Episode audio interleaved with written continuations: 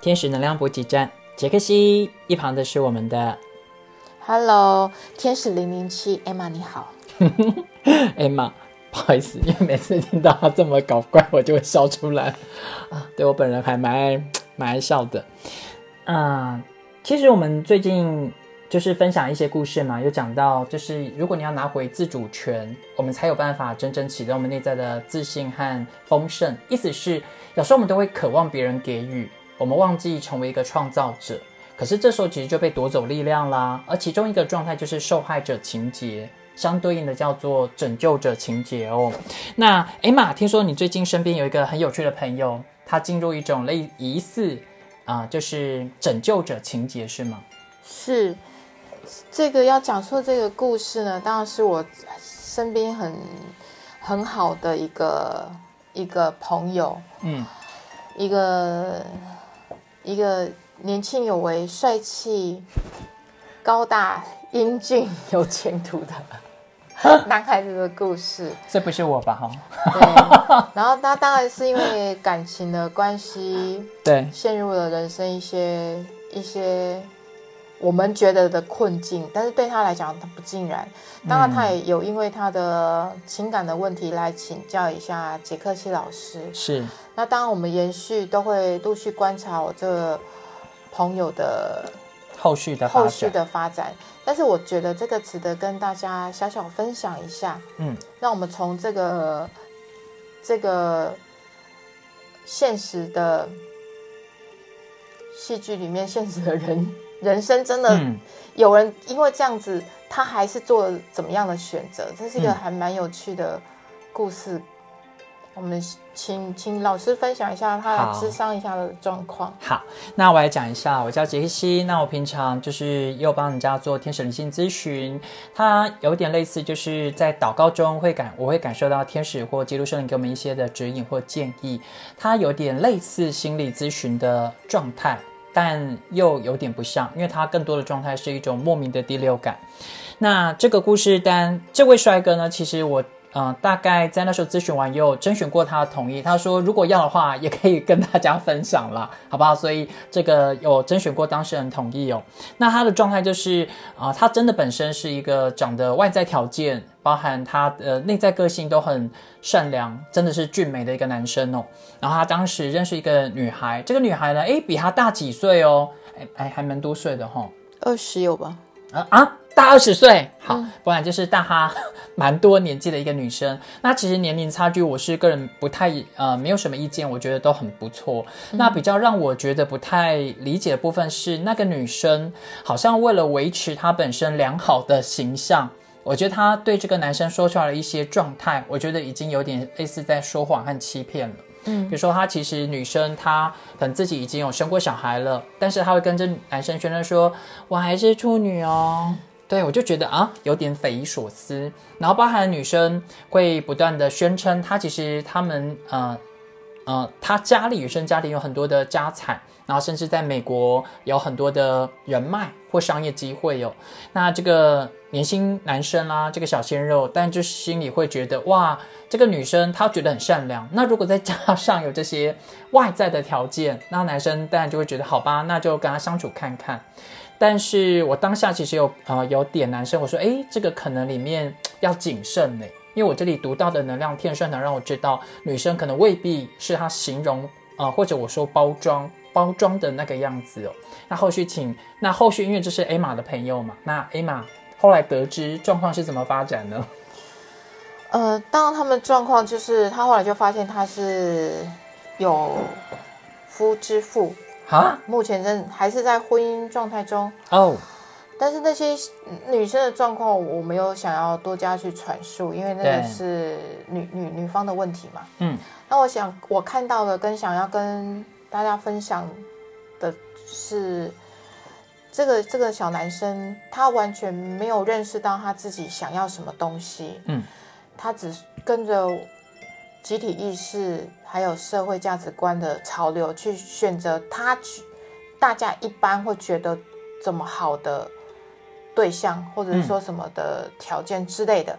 但是他内心还是有他自己的渴望啊，他的坚持，他的理理念啊，所以他很多信念是矛盾冲突的啊。重点是他一直都没有看到他自己的矛盾冲突。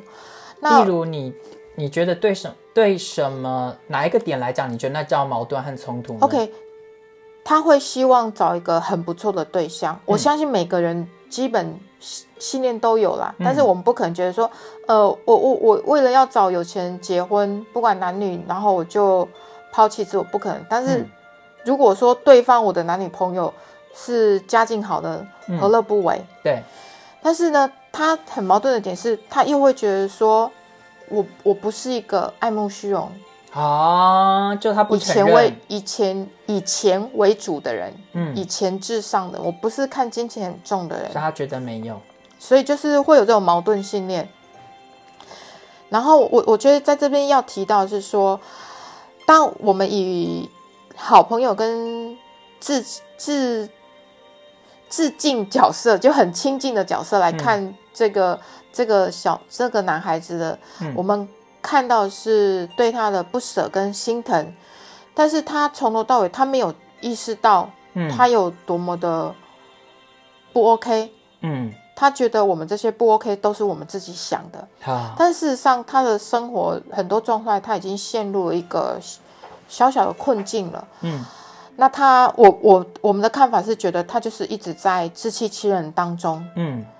那他为什么会选择这样的女生？那我有我有稍微想了一想，研究了一下人的心理的状态。对，他可能他从小的环境也不是非常的呃和乐融融的那种家庭，但是家庭环境就是都会大家个性都很强烈的那一种。嗯，那他身边当然有一些的稍微呃小长辈的女性。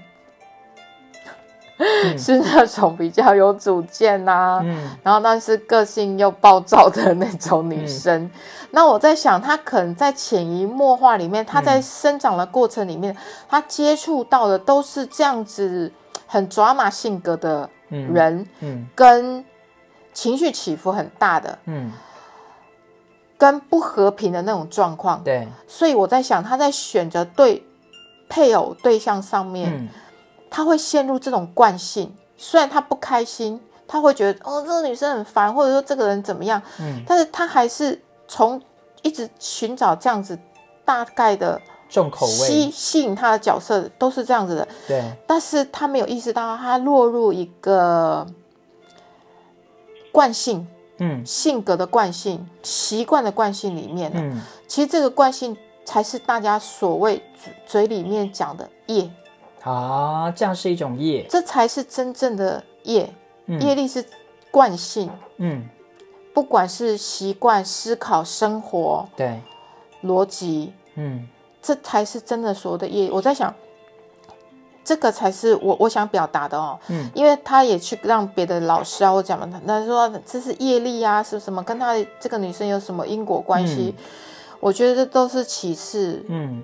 他也甘之如饴了。嗯，我真的看到的是，他对于从小原生家庭对他影响真的很深，但是他没有办法清楚的意识到跟拔除，嗯，跟觉察到，所以他一直从在那个不平安的那个环境里面成长。他到现在，他也会选择比较不平安的。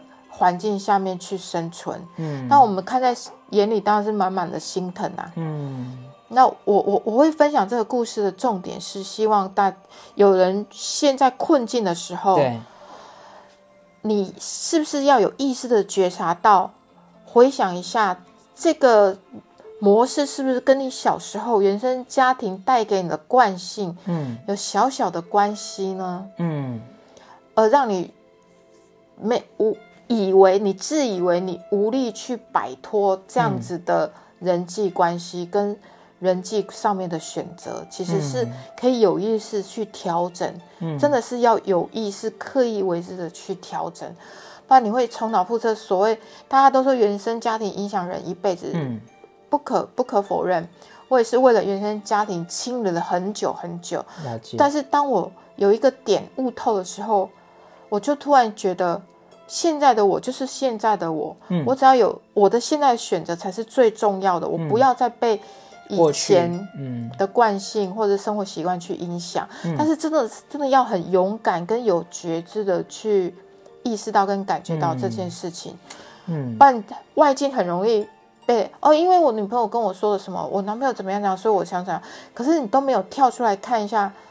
这是不是跟你小时候你爸爸妈妈跟你说了什么？你不得不听话，不得不服从，不得不委屈去做一些你不愿意做的事情。对，然后造成后续一些衍生出来的嗯不开心，嗯，让自己陷入困境而不自知。嗯嗯，了解。但是他在这个女生也投射了相当程度的拯救者，嗯，因为那女生也跟他讲了，哦，他的家庭是为了怎么样怎么样，所以。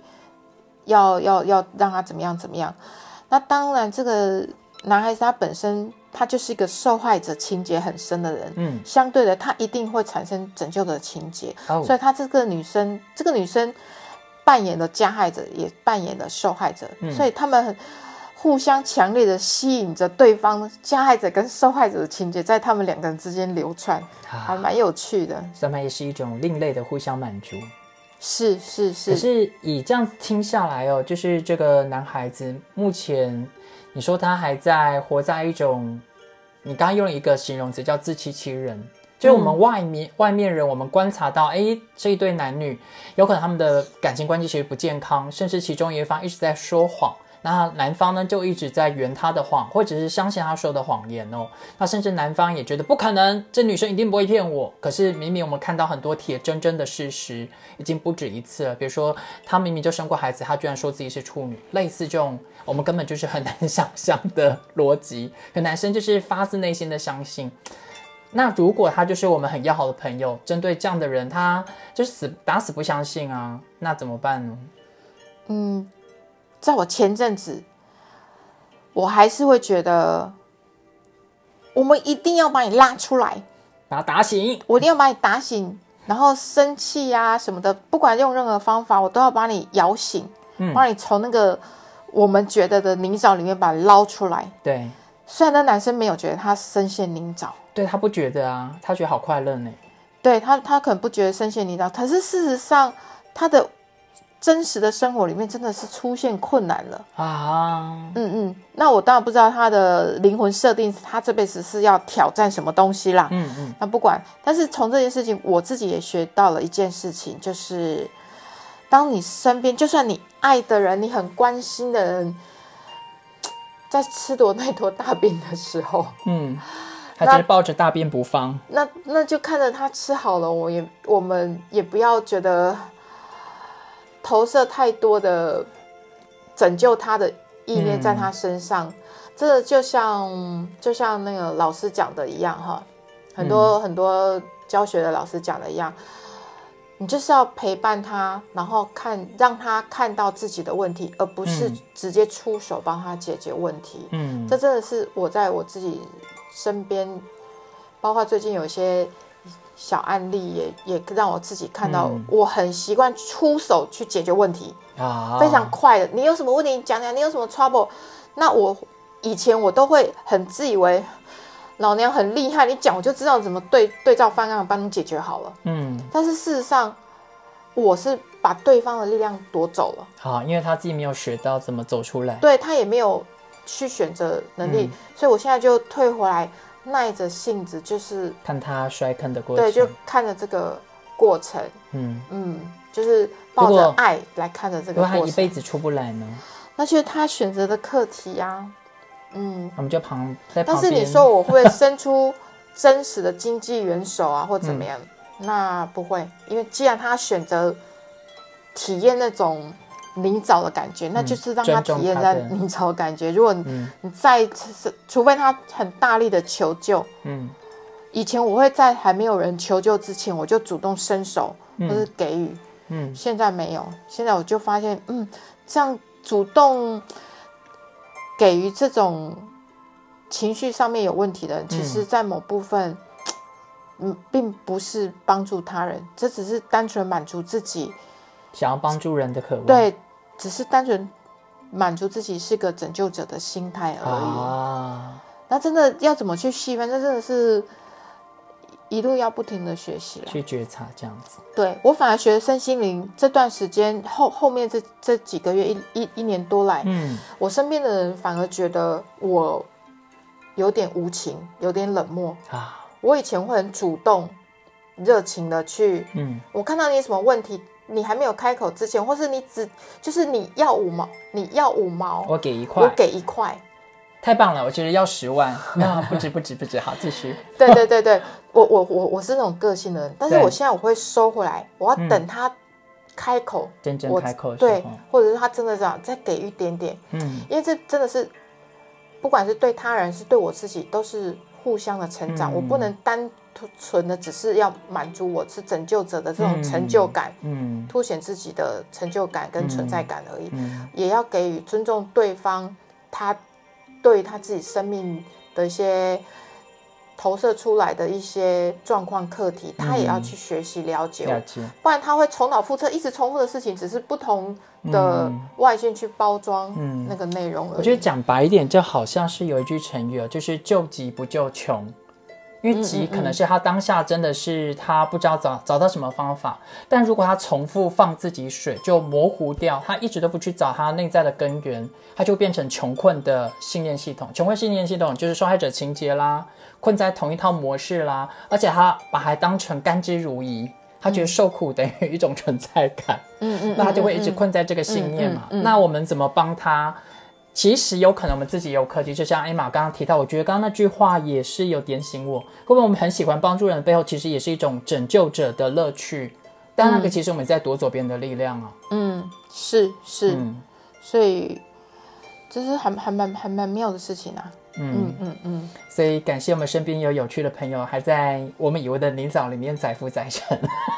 对，真的就是谢谢这些这些，他们演一出大戏让我们看，对这样子。但但他本身他真的还是下蛮多心血在演的啦，比如说跟在这段感情里面互相的啊纠缠嘛或陪伴，然后在那个无数的谎言里面，他试着要自我催眠，在我们看来是辛苦的，但对他来讲或许挺有趣的。对啊，那我们也慢慢就会学习尊重。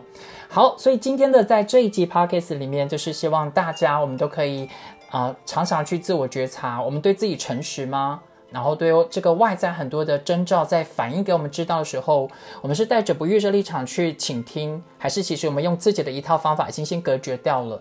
那我们才有机会在更客观的真实自我了解中去拿回自己力量，而不会陷入一种拯救者或被害者情节或加害者情节。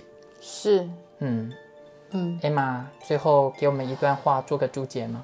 呃，我要说的是觉察这件事情啊，以前我不知道之前有没有讲过，觉察真的就是那个光，光真的就是那个光，光，对，你只要看到，不用去做什么负面的的念头，它自然而然它自己就会消融掉。哦我们甚至不用刻意去做什么，思考，先不用，先不用。当你嗯还没有到达那个学习跟对，感受的时候，不要硬凹，因为有的时候大家只会喊口号的，或者是标签式的学讲一些学习的一些话语。我嗯，们觉察啦，呃，什么什么，没啊，狗屁啦！但是真的是要自自己真的有感受到啦，但其实没有用。但是有些人当然他一直绕在那里面的，都一直出不来，他也是拿着呃身心灵的话语就是绕，但是他的嗯困境、他的实相一直没有改变。嗯，嗯，那就是彼此尊重，没有什么好坏嗯，但是真心的一个对自己真的很觉察，就是他在身心灵方面有觉醒的人，嗯，他在实相通常都不会太差。啊，嗯，好哦。所以，让我们一起拿回力量吧，创造自己的丰盛。那觉察，我们现在是在拯救者、加害者还是被害者情节呢？越能认识自己，我们就越能活出我们身心灵的丰盛哦。下次见，拜拜。拜拜。